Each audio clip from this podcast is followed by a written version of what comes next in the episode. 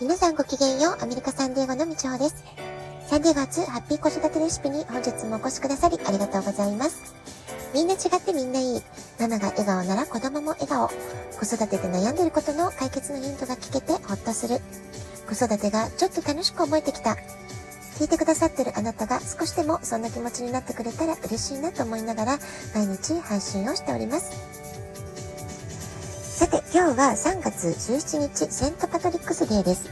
えー、これはアイルランドの祝日なんですね。5世紀にアイルランドで初めてキリスト教を広めた司教、セントパトリックさんの命日だと言われています。このセントパトリックという方は、アイルランドに365の教会を建てて、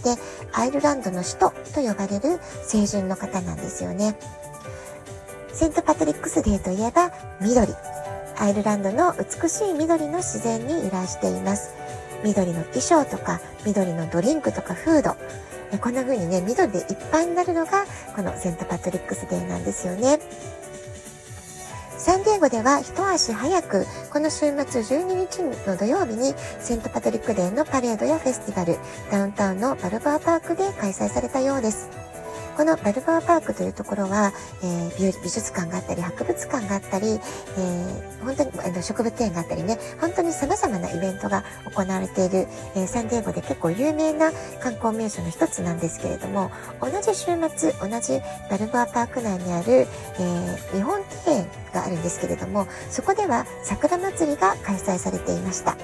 えこんな風に多国籍なイベントが楽しめるのもアメリカ生活ならではの醍醐味ではないかなという風に改めて思っています。さて、ここからはですね、明日やってくる乙女座満月、そしてね、大安も重なっている吉日、18日のことについてお話をしていきたいと思います。まずね、前回の新月の振り返りから始めていきたいんですけれども、えー、前回の魚座新月、3月2日の魚座新月、え、日本の方はね、3月3日のひな祭りの日だったかと思いますけれども、この時、あなたがもし迷っていることがあったならば、より身軽になる方法、より身軽になる道を選びなさい。まあ、そういうメッセージが来てますよってことをお話ししたんですけれども、覚えていらっしゃるでしょうか？それからあっという間に2週間経ってしまいましたね。えー、この2週間あなたはどんな風にお過ごしだったでしょうか？それからね、えー、身軽になるっていうことのメッセージと、他に、えー、許せ、許せない怒りを手放すとか、えー、過去の傷を癒す、まあ、こういったテーマもね、ありました。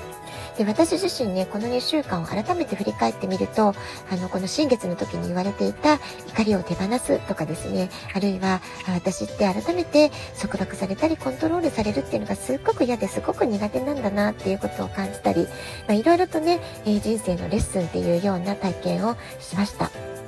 でそしてね、解決策がね、事前に私の手元に届けられてたっていうね、不思議なシンクロもあったわけなんですよね。で、どういうことかっていうと、えー、ここのラジオトークでもよく話してますけれども、日頃から私はドテラ社のアロマオイルを大変愛用しているんですけれども、その中に Forgive っていう、許すっていうオイルがあるんですね。素敵な、素敵なブレンドオイルなんですけれども。で、それをね、先日、えー、仲良しのお友達が、部長さん、私はこの香りなんとなくまり好きじゃなくて自分に合わない気がするから、よかったら使ってっていう風に持ってきてくれたんですよね。で、私その香り別に嫌いでも何でもなくて、あ、別に嫌じゃないよって、じゃあ使わせてもらうねってことで、えー、いただいていたんですけれども、今振り返るとね、この Forgive っていうオイルを使う場面を予測していたかのようなタイミングで私このオイルを受け取っていたわけなんですよね。なんかすごく不思議なタイミングで手元に持ってたんだなっていうふうに思いました。でもね、このオイルが、えー、私の元に無事届けられていたおかげで嫌なことがあっても、えー、心をね、整えて穏やかに乗り越えることができたんじゃないかな。まあ、そんな風にもね、感じています。本当にね、素敵なシンクロニシティに感謝という出来事でした。そして明日の乙女座満月のテーマがまさしくこの手放しなんですよね。えー、この手放しっていうのはどういうことかっていうと、今まであなたにとってこれまでは必要だったかもしれないけれども、もう今からの私、未来の私には必要ないよって思ったものを一度断捨離するとか、えー、不必要なものを整理する。それはね、物であったりとか、パソコンの中のデータの整理であったりとか、写真であったりとか、人間関係であったりとか、いろんな意味でね、え手放しが必要ってことを、えメッセージとして来てるんじゃないかなって思います。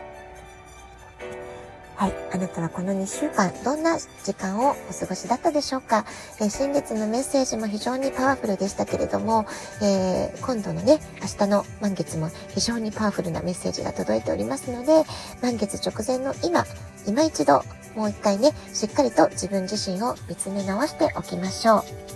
そしてね、満月のパワーの影響っていうのは、満月の日がもちろん最大なんですけれども、前後2日間ずつも非常にパワーが強い時期だと言われています。ですから満月を中心に、数日間は非常に満月の影響を私たち受けやすいというふうに言われています。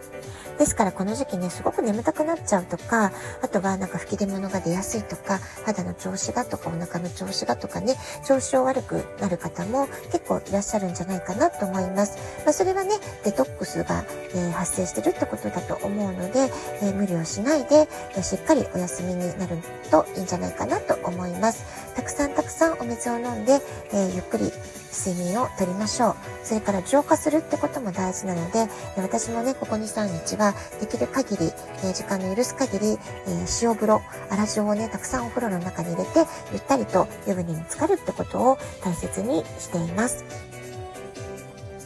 それからね、えー、言葉としてメッセージとしてあなたのところに、えー、今のあなたに必要なメッセージが届けられる、まあ、そういったね素敵なシンクロニシティも結構皆さんのところで起こっているんじゃないかなって思うんですけれどもいかがでしょうか？で最近私が一番響いた言葉っていうのはねやはりこちらもビジネストレーニングのセミナーで、えー、メンタルが大事とか、まあ、マインドセット的なセミナーだったかと思うんですけれどもでねその全体セミナー全体の内容っていうのは私にとっては割と復習的な内容であわかるわかるうんそれ大事だよね、うん、知ってる知ってるでも私結構できてると思う実践できてると思うみたいな感じでね、えー、レビューモードで、えー、聞いていたはずだったんですけれどもえー、一言ね、すごくね、ズドンとね、私に今大切な言葉だって思ってね、入ってきた言葉があったわけなんですよ。それが trust yourself っていう言葉でした。えー、自分を信じなさい。あるいは自分にしっかりとした自信を持ってあなたの道を貫きなさい。まあ、そういうようなね、えー、文脈の中でセミナーのスピーカーの方がお話になっていた言葉だったんですけれども、この trust yourself っていうのがすごくすごく胸にえ、響いたんですよね。あなたにとってこの trust yourself という言葉はどんな風に受け取られているでしょうか？あなたが信じる道を貫こうとするとき、応援してくれる人ももちろんたくさん出てくるでしょう。でも時にね、悲しいことですけれども、応援してくれる人ばかりじゃないってこともあったりするわけなんですよね。中には足を引っ張る人とか、攻撃してくる人とか、批判とか非難をする人、あるいは馬鹿にして笑う人、まあ、こうした人もね、いるかもしれませんよね。でも、そんな中でも、あなたが自分が立てた、掲げた夢や目標というものをしっかりと信じて、自分を信じることができたならば、きっとあなたの夢や目標というのは必ずや現実もののものになるわけです。で、実際ね、私もね、マインドマップとか、あの、ドリームマップかな？まあそういったものをね、時々見直して作り直したりしてますけれども、やはりね、強く思い描いて、しっかりと実行に移してきたことっていうのは、えー、スモールステップであっても、着実にね、一歩一歩前進しているな。